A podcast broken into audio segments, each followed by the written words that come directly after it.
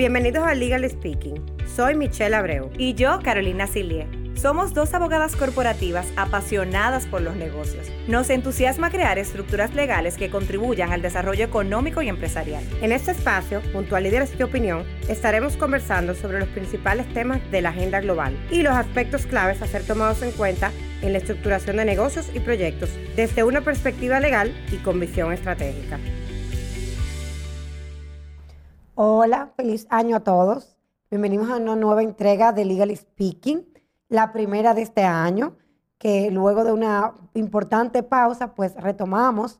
Sabemos que hemos estado un poco perdidas, eh, pero como dicen, aunque no nos escuchen, estamos trabajando para ustedes. Este año venimos con muchos temas interesantes, muchos invitados eh, también muy interesantes. Carolina hoy está participando con nosotros de forma remota porque también tenemos una eh, noticia importante que comunicarles. Tenemos un nuevo integrante de la familia Legal Speaking, una bebé hermosa eh, con la que Carolina está en casa, pero eh, Carolina igual nos acompaña como siempre en este proyecto y, con, siguiéndonos a ustedes con los temas de Legal Speaking. En el día de hoy tenemos un tema muy interesante, es el tema de los instrumentos financieros y económicos que trae la nueva ley de residuos sólidos, que fue aprobada el año, el año antepasado, en el 2020.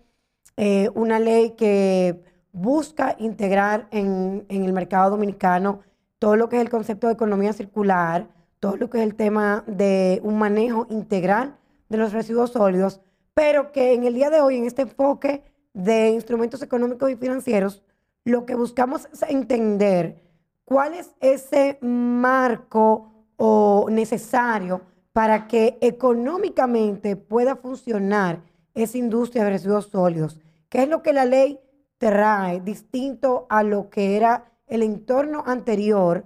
¿Cómo va a funcionar? ¿Qué va a ser diferente dentro de la dinámica económica y de negocios?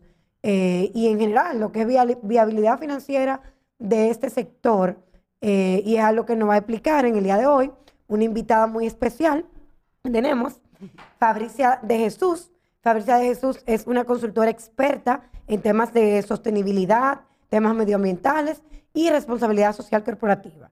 Fabricia tiene más de 20 años de experiencia, ha sido consultora en procesos legislativos, en procesos de consultoría para multilaterales, entidades como el BID, la GIZ, JICA, PNUD, es parte de, del grupo de trabajo en ECORRED, AIRD y actualmente eh, también de apoyo al Consejo de Cambio Climático, al Consejo Nacional y sobre todo participó particularmente en todo lo que fue el, equipo redactor eh, y negociador de esa nueva ley de residuos sólidos en la que continúa trabajando en lo que es su aplicación en el día a día.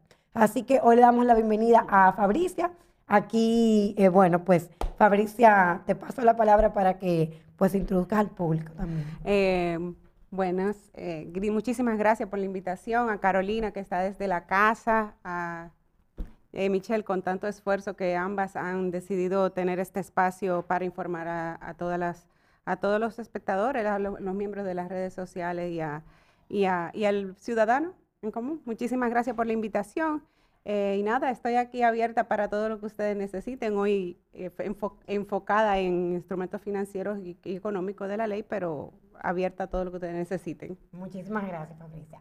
Fabricia eh, tiene esta, este tema muy desarrollado, muy organizado, y quisimos invitarla.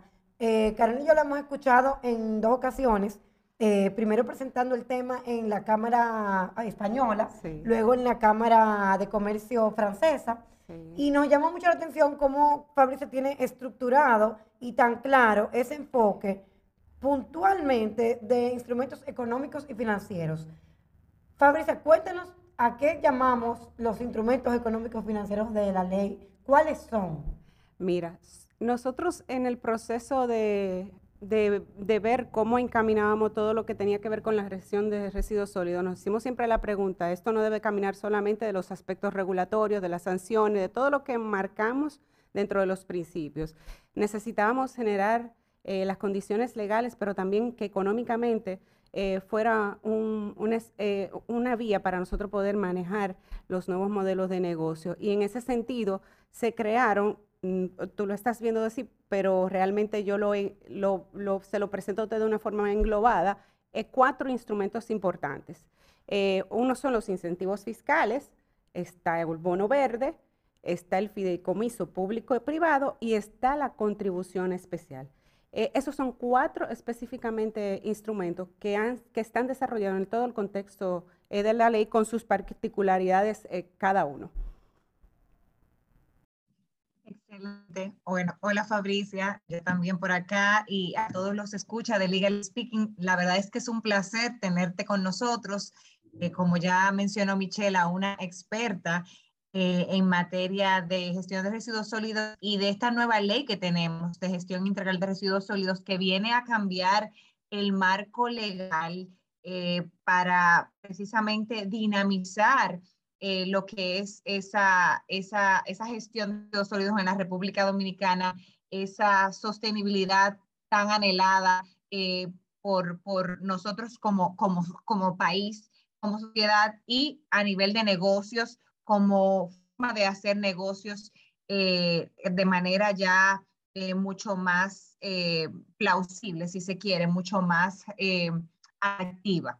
Entonces, eso que mencionabas de que hay cuatro grandes instrumentos, me gustaría que nos expliques un poquito lo relativo a los incentivos fiscales. Siempre le interesa mucho a, pues, a nuestros escuchas porque al final eso es lo que más impacta a la hora de diseñar un proyecto. ¿Qué es lo que trae de novedoso esta ley de gestión de residuos sólidos sobre, en, cuanto a eso?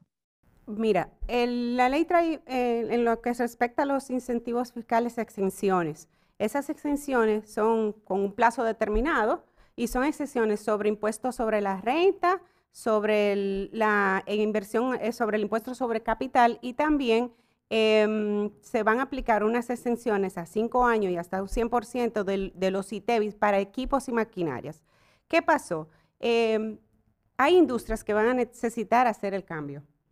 O sea, e, el que trabajaba de una forma va a necesitar tener máquinas operativas y ese era el escenario en ese momento que no necesariamente iba a motivar a un productor o a un, a un industrial a hacer la transformación porque realmente eh, cuesta, cuesta tecnología, eh, cuesta dinero. Y como una ayuda, un aporte, entonces eh, se habló de, esas, están marcadas esas exenciones, son a cinco años y a un 100%, es por un periodo y se aplica a través de la Dirección de Impuestos Internos que generará su, eventualmente la norma correspondiente. Ok, o sea, significa que una empresa que va, digamos, a instalar una planta de tratamiento o de eh, alguna tecnología para disposición final de residuos sólidos, y me imagino que igual eh, mm, reciclaje incluida, va a tener una exoneración de cinco años, como tú comentabas, de su impuesto sobre la renta, o sea, en sus operaciones cuando está operando, pero también cuando va a construir la planta, los equipos que va a traer tienen una exoneración del impuesto de los aranceles y, y, los temas de ITEVIS y impuestos de exportación. Y en la operación también en los activos, en su impuesto de activo, Elisa. Sí, eh, sacando los dividendos en un momento, dejando fuera los dividendos. Y, se le aplicaría a aquellas empresas que tuvieran hasta tres, eh, desde tres años eh, hacia acá operando. Okay, no es a todo el que tenga necesariamente 20 años operando, o sea, un, un, punto medio ahí a ah, partir de donde se iba a aplicar. Es incentivar, como tú mencionabas. Sí, es un incentivo. Nueva inversión, la tecnología definitivamente en, cualquier modelo de, manejo de residuos sólidos, es una tecnología, como tú dices, al ser de tan de punta, es una tecnología cara. Y creo que me, hace mucho sentido que esos incentivos, aunque sea por un periodo inicial, pues contribuyen a, que se pueda recuperar la inversión. Tú mencionabas también un bono, perdón. ¿Cómo convive esto, eh, Fabricia, con los incentivos ya existentes contenidos en la ley de incentivo a las energías renovables, porque ya eh, nosotros teníamos un marco eh, normativo aplicable a la generación de energía a partir de biomasa y de residuos sólidos, no tan desarrollado como lo vamos a tener ahora, pero vamos a decir que esos fueron los pininos para, para, para el desarrollo, por lo menos de generación, a partir de esa fuente. Entonces, hay, en esa ley hay unos incentivos. Yo quisiera ver, eh, me, me, me, ha surgido la, la, la pregunta, ya discutida con varias personas, ok, ¿cómo convive esto con aquello? ¿Por dónde yo me debo ir? ¿O debo elegir? ¿O simplemente pueden convivir ambos? O sea, ahí si me puedes comentar. Mira, eh, tú sabes que la Comisión de Energía tiene su mecanismo mediante el cual eh, aprueba los proyectos. Uh -huh. Yo siempre digo, usted se aprovecha la mejor parte de la ley en lo que a usted le convenga. Claro. En específicamente en la ley de residuos, eh, especifica cuáles proyectos aplican este incentivo y en respecto a los temas de biomasa, se habla de que son proyectos que van a recibir ese incentivo, aquellos proyectos que tengan hasta un 30% de uso de biomasa. Uh -huh. Entonces, la ley de nuestra parte, en la parte de gestión de residuos sólidos, marcó muy bien qué proyecto aplicaba. Entonces, uh -huh. si usted tiene un proyecto que conjuga varias situaciones, entonces yo entiendo que lo prudente es aplicar lo que más le convenga al inversionista. Eh, por esas vías. Eh, todavía no toca el espacio de poder generar, la ley es muy nueva, tiene dos años, el reglamento el año pasado, hay que crear todavía el, el, procedimiento mediante el cual se van a aplicar esos incentivos fiscales. Eso no, no, no es ahora mismo, aunque eso está. Eh, sin embargo, ya se, y ahorita puede que lo toquemos, se está cobrando la contribución especial. Sí, correcto. Bueno, Carolina, de hecho, eso que mencionas, a mí me tengo un, un tiempo ya, tengo unos ocho años, trabajando en muchos proyectos de, digamos, waste to energy. Waste de generación de basura, de energía a partir de residuos sólidos en particular, ya de gran escala. Y la verdad que una pregunta que surgió, porque todo el tiempo, sí. como tú mencionabas, es la ley eh, 5707 de energía renovable, tiene un incentivo muy similar, que es la importación de los equipos, están uh -huh. exonerados del impuesto de exportación, y el ITEVIS igualmente. Ahora bien, como mencionaba eh, Fabricia, hay el mismo, la misma exoneración y otras más. La respuesta, por lo que veo que ella dice, concuerdo con ella porque me ha tocado analizarlo, es que tú puedes elegir. Y, y, en ese sentido, como lo he tenido que ver, te puedo confirmar que la ley sí especifica, es un punto importante que tú hayas levantado definitivamente, que tú te puedes beneficiar de los incentivos de ambas leyes, pero de los fiscales solo de una o de la otra. ¿Qué pasa en los casos, por lo menos puntualmente, cuando es una, una, una planta waste to energy? Porque, por ejemplo, los recicladores sí. es un mundo y solamente sí. se va a beneficiar de esta. Pero, por ejemplo, cuando es un waste to energy, yo puedo seleccionar, como ya decía, esta ley y quedarme con tanto el, el impuesto o la exoneración al impuesto de, de, de, importación, de aranceles y de la maquinaria y el ITEVIS. Pero en adición voy a poder beneficiarme cuando esté operando de los cinco años y del impuesto sobre, el, sobre activos y el impuesto sobre la renta. Ahora, hay otros beneficios que tiene la ley de energía renovable que no son eh, fiscales, esos se mantienen. Yo sigo estando bajo el régimen especial, que es el régimen de incentivos de la 5707. Uh -huh. El más importante es el de la prioridad de despacho, que cuando se van a despachar todas las energías en la curva, la prioritaria es la renovable. Entonces, así es como, como está dividido. Yo puedo optar por no aprovechar estos, lo veo difícil que, que vaya a ser el caso, sí. pero está clara la regla. Dice, te puedes beneficiar de ambos, los fiscales tienes que elegir uno y pueden convivir perfectamente ambas leyes. Sí, realmente cuando estuvimos debatiendo la ley, tengo, y siempre lo he comentado, es una ley que duró 10 años y, y tengo que reconocer eh, la participación de muchísimas instituciones en, claro. en, las vistas. Estuvo la Comisión de Energía, estuvo Hacienda. Entonces, esos escenarios de discusiones eh, en su momento se dieron y se trató de, de buscar una solución lo más... Eh, factible, eh, yo digo, democracia no es 100%, es la mayoría, entonces se, se buscó una solución sí, pero muy que parecida, que no chocara, que no contradijera lo que ya existía. Correcto. Y bueno, ahora que tú hablas de instituciones que envueltas, eh, mira aquí como de repente de residuos sólidos, temas ambientales, pues esta solución no se cruza con el sector energía. Aquí hay algo que tú mencionaste que se cruza con el sector financiero, los mercados financieros. el bono verde. Cuéntanos un poquito del bono verde.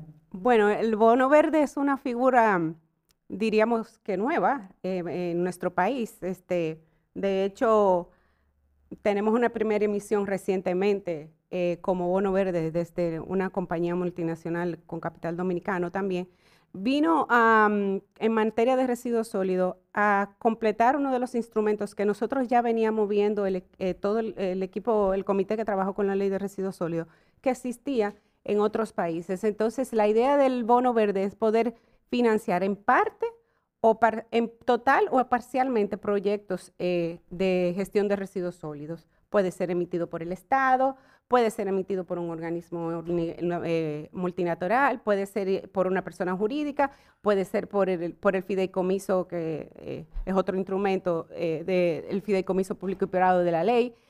pero lo más importante es que cuando hablamos de bono verde en la ley completa, la idea era no profundizar y nosotros en el sentido de que era un tema que nos alejaba de la discusión base y acogernos a todas las disposiciones que establece la ley de mercado de valores. O sea, si usted tiene que aplicar para un proyecto un bono verde con materia de residuos sólidos, sabe que debe de, seguir todo lo que diga la ley de mercado de valores. Especialmente eh, así lo manejamos dentro de la ley, porque no queríamos, necesitamos la figura para esos tipos de proyectos. Y además en el futuro es un mercado verde que se está generando importantísimo, que no podíamos dejarlo de, de incorporar me dicen, bueno, pero República Dominicana, ¿qué señores, nosotros teníamos más de 10 años discutiendo esa ley, se aprobó el año pasado. Cuando hablamos de bono verde, o sea, había gente que no, lo, no, no entendía de que ustedes me están hablando, eso no va a ser posible aquí, pero es que no tenemos que ver las cosas nada más a corto plazo, nosotros las veíamos un poco más a lo que estaba viviendo el mundo, claro, considerando el escenario eh, dominicano. Pero la idea es, eh, se puede eh, aplicar a bono verdes siguiendo lo que dice el marco regulatorio en el mercado de valores. Ok, perfecto. O sea, como comentas, tal cual, es un mercado internacional eh, que ha crecido significativamente. Quizá aclarar al público, como menciona Fabricia, no estamos hablando de que crearon un bono verde, sino que se quiso aprovechar el contexto de la ley para, digamos, marcar una pauta y dejar eh, como quizá aclarado o puesto sobre la mesa que un instrumento que va a estar disponible porque ya el mercado existe eh, internacionalmente y como tú dijiste, ya que hay una primera emisión de bono verde, pues el bono verde, y, vamos a explicar un poquito ahora en detalle, eh, es uno que está disponible para levantar fondos para este tipo de proyectos. Y hay una vinculación, digamos, eh, un círculo aquí, porque está disponible, pero solo lo está porque la actividad de manejo de residuos sólidos, como por ejemplo una planta que la energía que genera con residuos sólidos es renovable, es lo que le da la condición de bono verde. Entiéndase, es. un bono como cualquier otro instrumento de deuda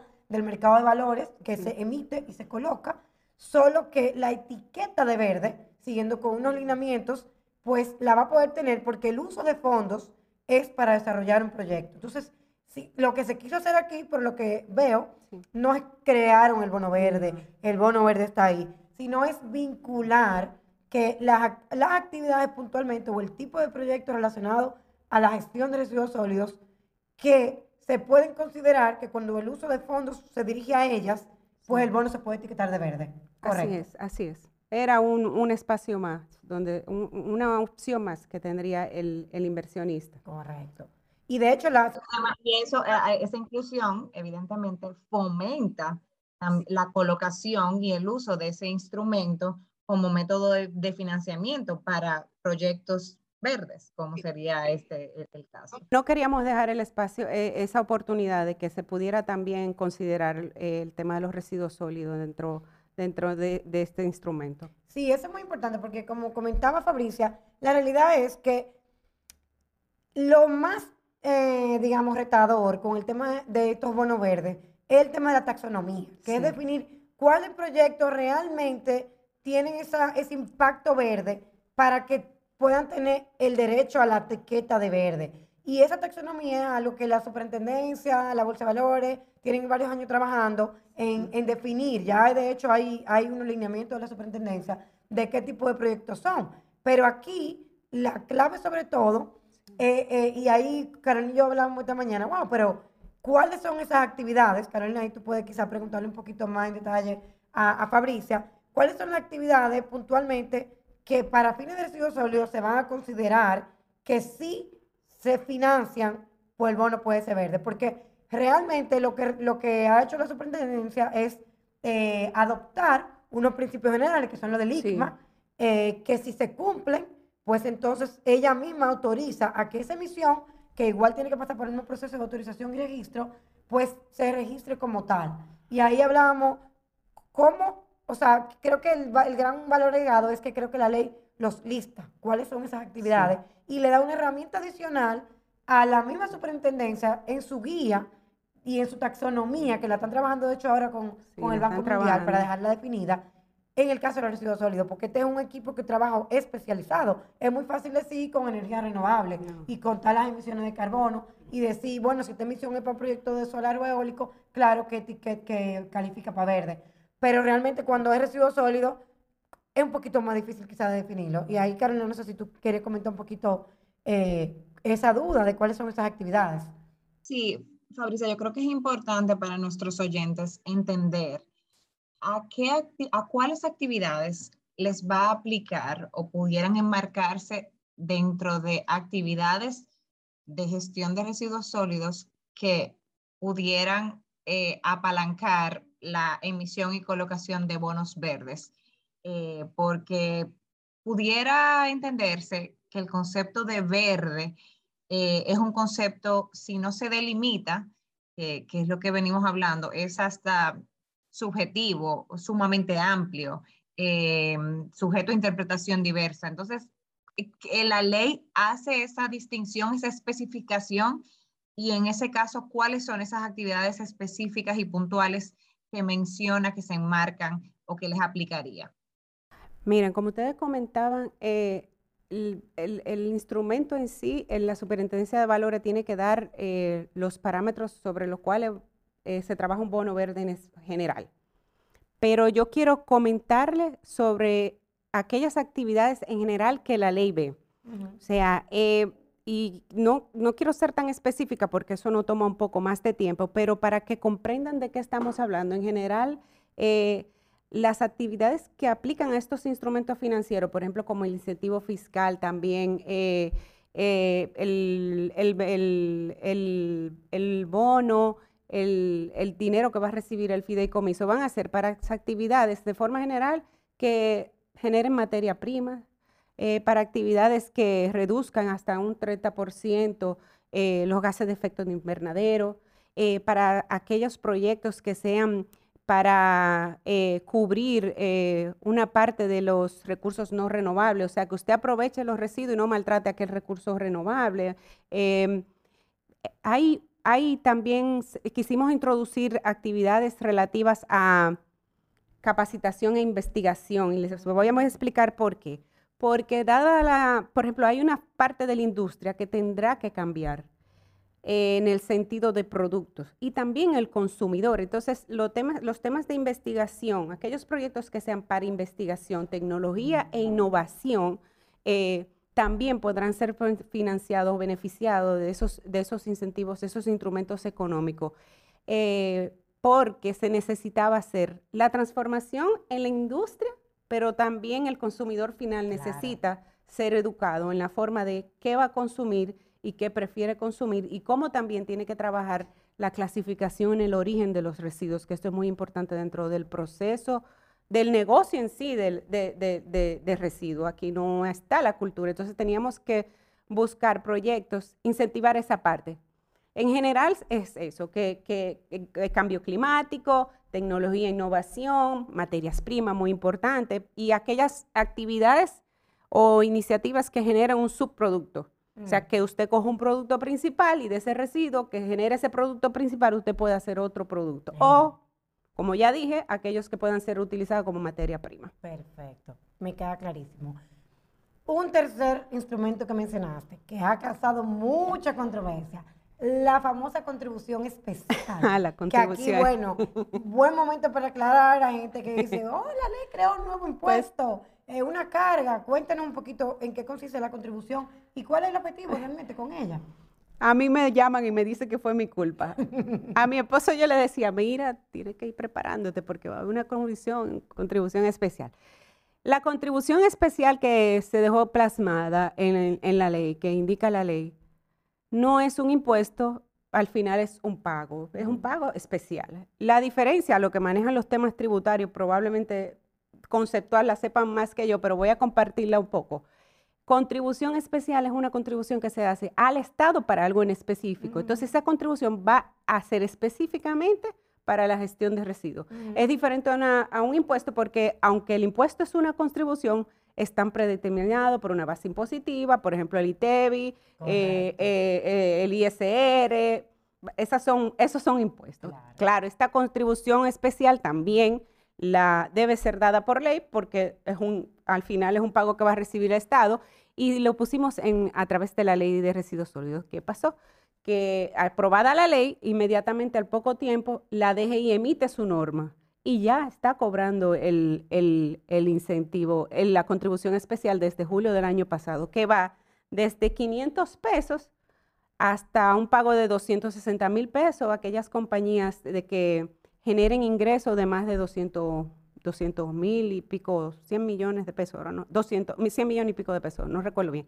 Esa contribución es obligatoria solamente para personas jurídicas, usted tenga o no beneficio, indistintamente. Eh, eh, se va a pagar anualmente, o sea que el que no pagó el año pasado no crea que no le toca, le toca este año porque es según el cierre fiscal de cada una de las empresas.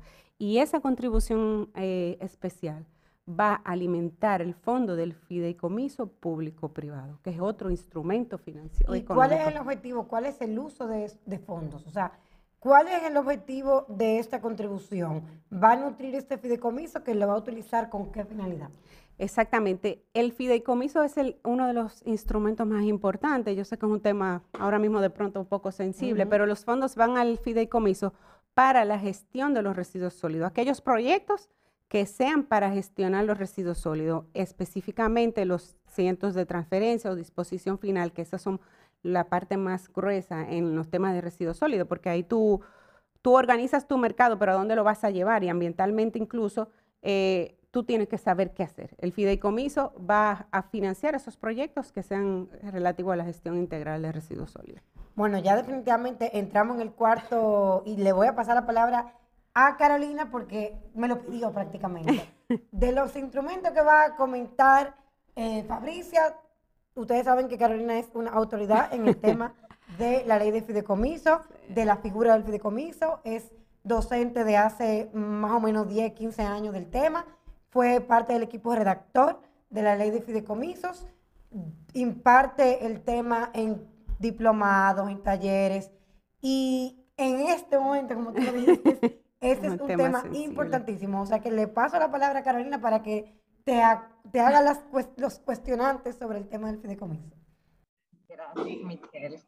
Eh, realmente, eh, la, o sea, el que veamos que se incorpora eh, la utilización de un fideicomiso en lo que tiene que ver con la gestión integral de residuos sólidos y se crea al tenor de la ley yo creo que es un, una, evidencia más de que esta administración en particular eh, está convencida, a, mi juicio de manera eh, atinada, de la versatilidad de la figura y de las bondades que tiene para desarrollo de proyectos y para hacer negocios, tanto desde la administración, o sea, el negocio, el Estado de, como, como, como ente que negocia, eh, y también en el ámbito privado. Entonces, Fabricia, nosotros, eh, y para eh, ilustrar a nuestros oyentes, sabemos que se crea un fideicomiso para gestión integral de residuos sólidos, la ley lo dispone,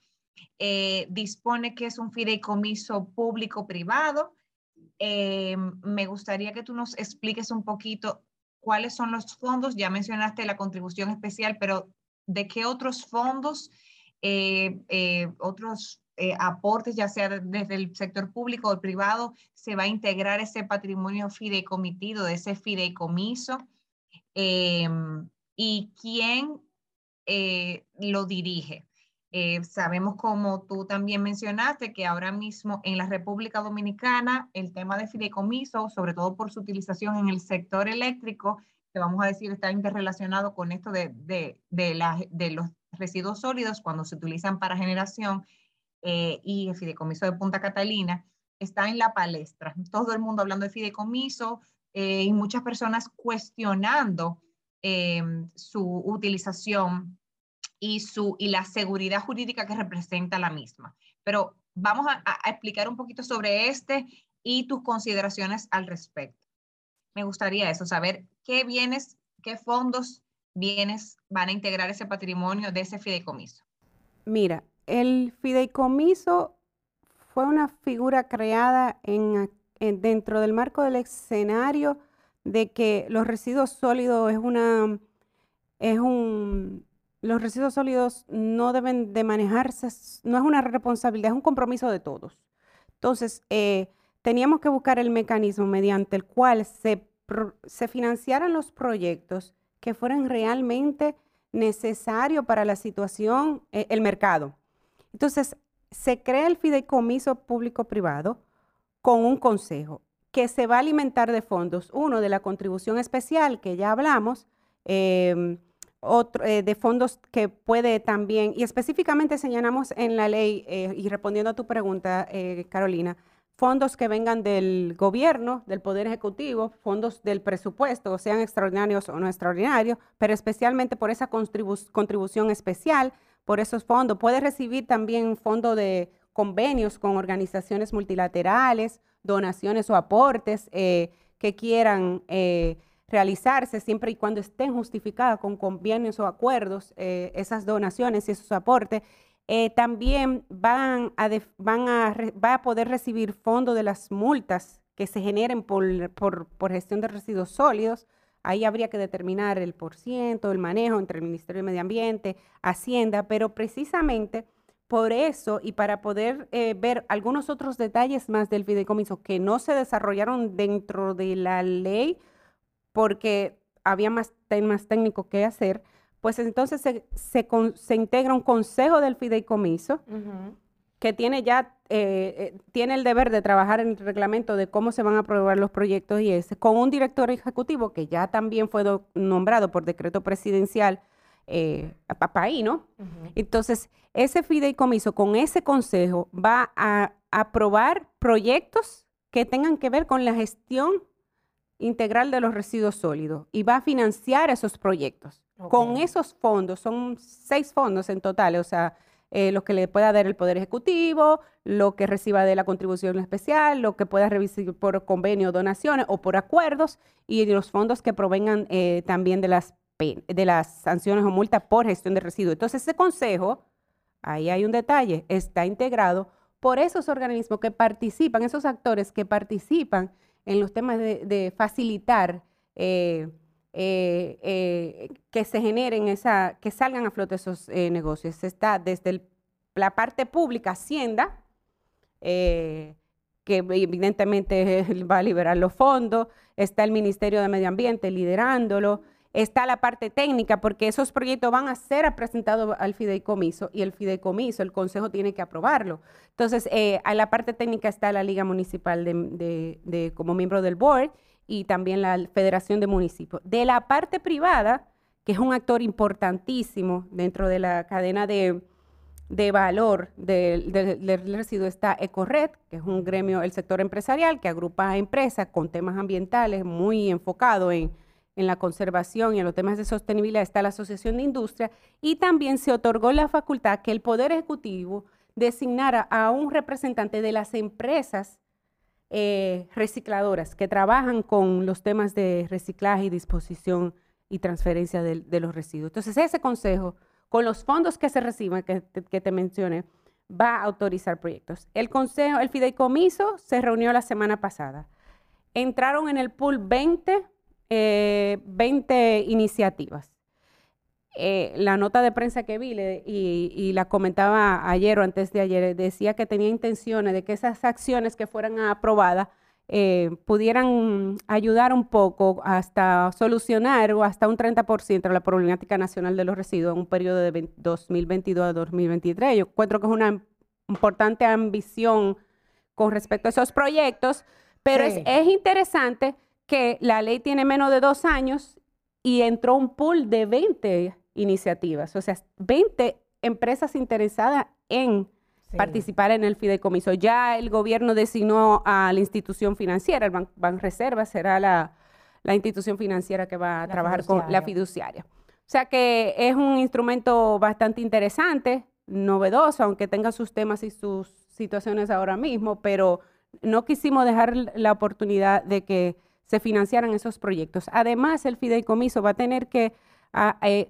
eh, trabajar con con productos eh, que son, son listados por la ley como productos que entran en el productos especiales, o sea, listados dentro de la responsabilidad extendida del productor. Entonces, aquellos proyectos que vayan con llantas, aceite, envases y embalajes, entonces podrán entrar a ser considerados en el fideicomiso.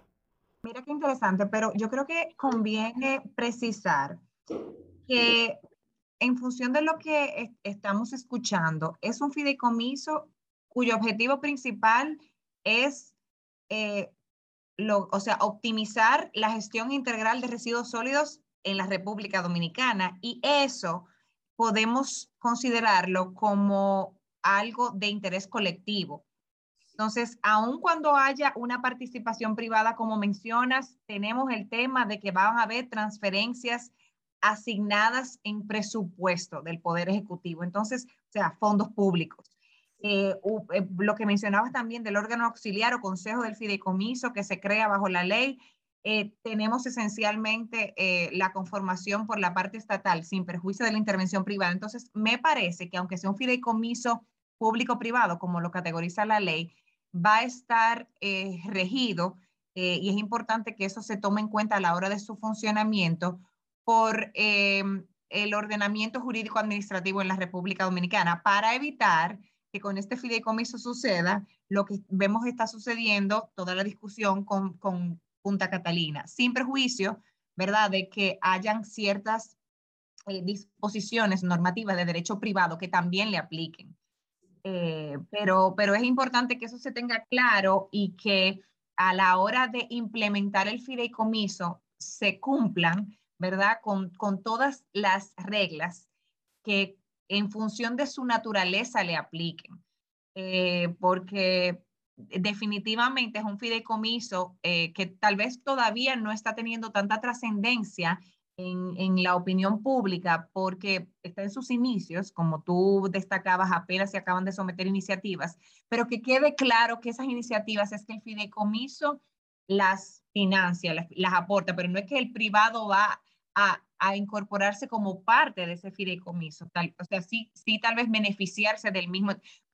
Todo este tipo de cuestionantes que obviamente la ley no iba a llegar a ese nivel de detalle y de especificación en la instrumentalidad y en la operatividad del fideicomiso, pero que sí se tienen que precisar para evitar eh, distorsiones del uso del mismo, para evitar eh, escapes de la eh, o inaplicabilidad de la norma y que eso entonces devenga en escándalos innecesarios que, vamos a decir, impacten negativamente en lo que es una finalidad, la verdad, bastante loable y de interés, insisto, colectivo general.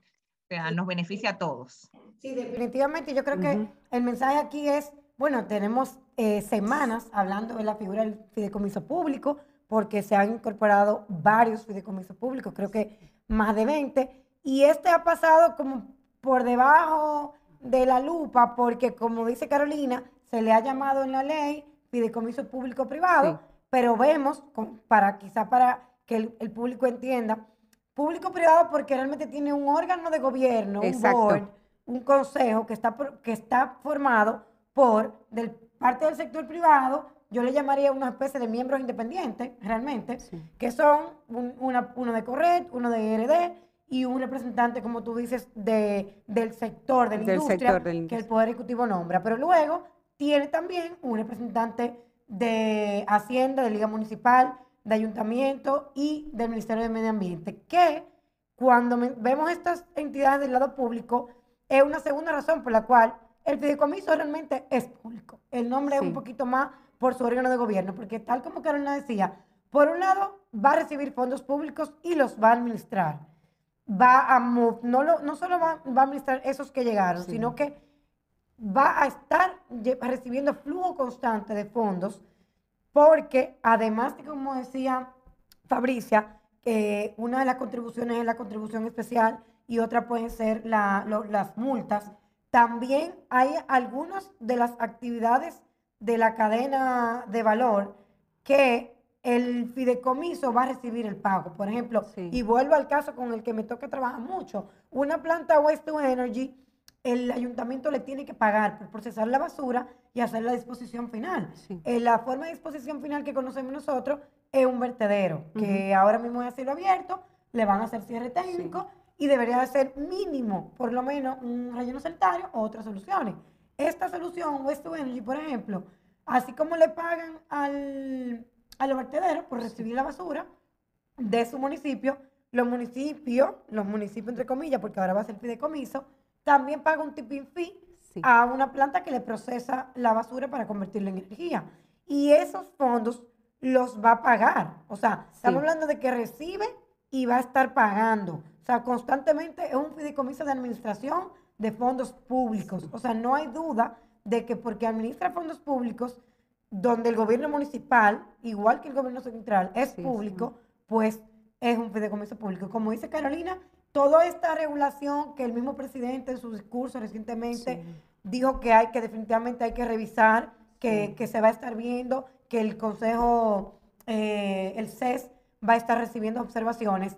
Cuando ese marco normativo que se va a depositar, creo que se prometió para el 26 de febrero, se apruebe a este fideicomiso, igual le va a aplicar. Sí. Eh, perdón, ahí solo para eh, también aportar algo más independientemente de que se incorpore y quede claro en la ley que va a haber una intervención del sector privado en el fideicomiso, ya sea que aporte a través de donaciones para que se integre el patrimonio fideicomitido o, como bien mencionaste tú, Fabricia, miembros del consejo, independientemente de eso, eh, el hecho de que haya esa intervención de, de agentes privados en un fideicomiso no lo hace necesariamente un fideicomiso público-privado, un fideicomiso mixto o de naturaleza privada. O sea, e, e, e, el, hecho de la, para categorizarlo como público-privado va más allá eh, de esa intervención de la parte privada, del actor privado. Eh, entonces, a nosotras nos parece que eso es importantísimo que se aclare y que se tome en cuenta a la hora del funcionamiento de este fideicomiso, porque sin quizás eso es algo que eh, pudiera entorpecer la finalidad del mismo, que, insisto, nos parece que es sumamente eh, provechosa, eh, novedosa y necesaria para lo que es la real, el real desarrollo de una gestión efectiva de los residuos sólidos en la República Dominicana. Déjame comentar precisamente eso, Carolina el fin y el objetivo principal de esos, ese fideicomiso precisamente es proyectos de gestión integral de residuos sólidos. Eh, y ese manejo de, fondos, eh, y apartándonos un poquito más de lo de fideicomiso y comentando lo que decía Michelle, es precisamente en este escenario de la ley, la ley, la gestión integral de residuos hay una parte muy técnica, muy técnica con los impactos ambientales, con temas de educación ambiental, con temas de, responsabilidades, pero esta ley en específico necesitaba generar esos escenarios económicos que pudieran facilitar una adecuada gestión de residuos. Y tú mencionabas algo muy importante, no es solamente que va a recibir, va a pagar. Y aquí eh, todo el mundo va a tener que pagar, pero también va a tener que cobrar porque no se cobraba lo que comúnmente la gente dice basura, o sea, ese círculo de poder permitir, de darle movimiento a los fondos a través de la ley, a través de un fideicomiso, también se establecieron formas de cómo, de, de, obligaciones de pago y de contribución de tarifa. Tú hablabas de tipping fee, pero, por ejemplo, se puso un tipping fee para la gente que si llevaba una llanta y ese, ese, ese, ese, ese residuo es valorizable y usted lo va a llevar ese, a ese centro de disposición y no lo, sin valorizar, antes de agotar, usted va a tener que pagar más por esa llanta. ¿Y qué va a hacer eso? Que la gente no va a llevar la llanta. ¿Me entiendes? Porque el transportista sabe que esa llanta, si llega ahí, al centro de disposición final, va a tener que pagar un impuesto adicional, un tipping fee. Entonces, se han generado eh, obligaciones y compromisos de pago y de, y de, pero también de cobrar. Sí. Sí, y de hecho, Fabricia, por eso nosotros insistimos en que independientemente de que eh, todos los fideicomisos públicos que ahora mismo están corriendo van a tener que hacer unos ajustes para resolver algunos temas puntuales, al final del día eso no significa que no siguen siendo excelentes figuras para la administración de fondos para una actividad específica, porque aquí tiene un valor muy importante en manejo de residuos, porque en proyectos de gobierno central, todavía por lo menos es un solo gobierno central. En manejo de gobierno municipal, estamos hablando de que la basura es o sea, el control de la basura está atomizado, está distribuido, disperso en todos los municipios. Entonces es muy difícil tú tener una visión integral, como es lo que trae la ley, un manejo integral sí. de los residuos que no está centralizada. Entonces aquí el flujo completo, la cadena completa de los fondos que se mueven en ese sector en cuanto a ingresos y pagos está disperso en todos los eh, ayuntamientos. No todos tienen la misma visión, no, todos tienen, tú hablas de conocimiento técnico, no todos tienen la misma capacidad financiera para, para pagar un tipping fee. ¿Por qué pagan un meteoro de cielo abierto? Porque le cuesta 3 dólares, 4 dólares la tonelada por tenerlo ahí, generando todo el impacto ambiental negativo posible y en salud pública, y no tienen capacidad financiera para pagar un tipping fee de 20 dólares, que como tú dices, la ley además un instrumento financiero que quizás no mencionamos, pero está ahí, que es la tarifa mínima para servicios de manejo de residuos sólidos con, que realmente cumplen con los estándares ambientales que deben de ser, pero que para poderlo poner en, práctica hay que pagarle a ese proveedor de disposición final, no 3 dólares, 20, 15, lo que, lo que diga la ley. Sí, eh, el escenario eh, se resume en algo. Si la lata si me van a pagar dinero por la lata, la lata la voy a recoger. Claro. Entonces, eh, así mismo irán adquiriendo valores que se lo dé el mercado. O sea, el ciudadano, su parte, el transportista, su parte, el ayuntamiento, su parte. O sea, aquí los escenarios que nosotros vimos en las mesas de discusiones, la basura no importaba, como le llamaba, pero si tú te ibas a una zona de la zona este, o sea, en los ayuntamientos iban a pelearle al que iba a hacer, no me están mandando basura, mándame mi basura, pero te estoy mandando el residuo, te tengo que pagar y no me lo busca. Entonces daban escenario de que no había un valor real del residuo, pero tampoco había claro las obligaciones de quién, a quién le corresponde qué. Y entonces la ley buscó homologar todas esas leyes dispersas que había, pero dar obligaciones y responsabilidades y organizar un mercado que era necesario. ¿Qué es necesario? Porque estamos, estamos en el en el principio de todo. O sea, estamos reciclando botella de vidrio ya. Mm, la, compañía ah, operó ahora de nuevo. Entonces, es para que tengan un ejemplo. Si la lata vale, la van a reciclar, la van a, la van a clasificar desde el origen. Y entonces, para cerrar, Fabricia, dime cómo el círculo completo. Vimos todos estos instrumentos, mencionamos otros que nos fueron surgiendo. Tú mencionabas el tema del pago. El círculo completo, ¿cómo se financia una gestión integral de residuos sólidos con esta ley eh, in place ya? Con estos instrumentos que mencionamos y otros elementos de la cadena completa. ¿Cuál es la visión general y cómo tú ves que va al futuro? Bueno, eh, el ayuntamiento debe pagar, pero también tiene la obligación de cobrar. El ciudadano debe de pagar su, su, eh, su, transporte, su recolección de, residuos. Eh, van a haber estaciones de... Eh, van a haber nuevas infraestructuras, este, las estaciones de disposición también van a tener que recibir dinero, pero pagar a los ayuntamientos, a la zona donde se, se, establezcan. El fideicomiso va a recibir dinero de, de, de las multas de la contribución especial, los industriales, el productor va a tener que pagar, pagar eh, eh, para transportarlo, para disposición final, pero eh, también se podrá beneficiar de, proyectos eh, a través de, la, de fideicomiso que quieran aplicar. Entonces, en general, todos los jugadores van a tener su parte. Eh, como mencionaste en la ley, pusimos el tema de una fórmula de, tarifas porque para homologar, para que no hubiera esa dispersión, que en muchos sitios te cobran un, monto por otro y, y, no te dan el servicio. Entonces, al final es una cadena. Eh, cada quien va, en resumen, hay que pagar por, por, la disposición de tus residuos, o sea, los, eh, de todo, pila, batería, llanta, eh, los residuos sólidos urbanos, orgánicos, y eso va a permitir que se genere un nuevo modelo de negocio al final. O sea, ¿qué, vamos a, qué va a pasar? Y tú me decías, ¿cómo, cómo lo vamos a lograr? Pues dándole un valor económico ya a, ese residuo, eh, ya vimos que con esos instrumentos económicos, evidentemente eso va, a eso va a permitir organizar el mercado, pero también la ley, nosotros nada más estamos viendo un pedacito aquí, la ley.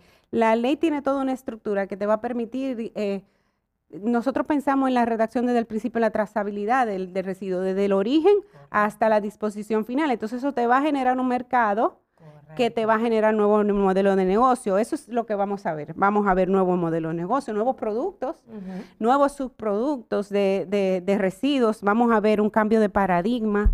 Eh, políticas públicas, Carolina, eh, Michelle nos va a tocar mucho. Estamos empezando. Carolina dio un ejemplo, por ejemplo, de cómo debe de de funcionar el fideicomiso. Nosotros no podíamos abarcar todo. Eh, el coprocesamiento, eh, tienen que crearse un reglamento, tienen que trabajarse con la responsabilidad externidad del productor. Al final, final, va a haber una transformación de la industria. Va a haber un cambio en el consumidor, ¿eh? Eh, importantísimo. Van a haber nuevos programas, nuevas inversiones, ya lo estamos viendo. Yo le comentaba a Michelle, el día pasado se inauguró una nueva planta en San Francisco de Macorís, con grandes inversiones y capital de familias tradicionales en la República Dominicana, y estas no son cosas que se dieron porque sí. Entonces, eh, se crearon, se crea el marco regulatorio mínimo para garantizar esa inversión. No toca el cambio. Como ciudadano, eh, repensar, repensar como ciudadano, porque uno dice, no, esto, esto es nada más el productor, esto es la industria. No, nosotros como ciudadanos debemos pensar, priorizar las cosas que vamos a utilizar, los recursos renovables. Nosotros como ciudadanos debemos extender las cosas que podemos extenderlas, no cambiarla y sustituirla por nada. Pero también esos nuevos modelos de negocio tienen que repensar y diseñar con nueva tecnología, pensar qué puedo causar menos impacto ambiental, eh, cómo puedo aprovechar un residuo de una forma para crear otra, otro, otro producto. Pero lo más importante, yo siempre termino mis conversaciones, es que esto es un compromiso de todos. Fíjense que durante lo que hemos hablado solamente de instrumento económico, hemos visto que hay participación ciudadana, que hay gobierno, que hay sector privado. Entonces el compromiso de todos en aportar, porque ese, ese residuo va a tener un valor, pero usted, usted lo tiene que clasificar también, el origen. Entonces la ciudadanía tiene su compromiso tiene su compromiso. Bueno, pues muchísimas gracias, Fabricia. a ustedes. fue eh, un del, o sea, fue todo un, un deleite escucharte hablando, que entiendes también el tema, que lo dominas y que pudiste quizá traer no solamente esta visión de que queremos una economía circular y toda la parte del impacto eh, que trae al medio ambiente y social, sino entender que esto es algo donde estamos creando una industria que funciona para el impacto del medio ambiente, pero que funciona para todos.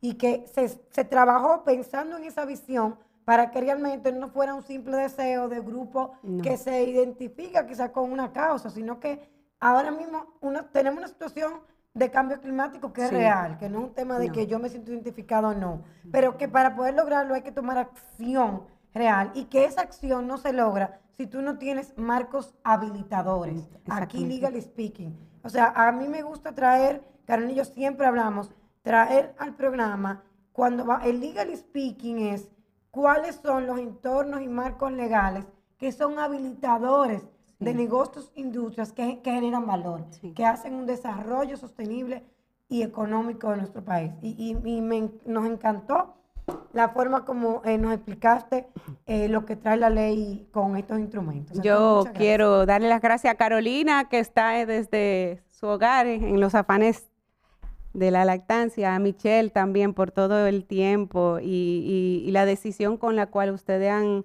decidido echar adelante este espacio. Las felicito. De verdad, son dos personas profesionales eh, que merecen todo mi respeto y muchísimas gracias. Gracias Fabricia a ti y bueno a nuestros oyentes por, por la sintonía. Por favor recuerden eh, seguirnos en nuestras redes Legally Speaking RD en Instagram y Facebook. Y nada, nos vemos en una próxima entrega. Hasta luego.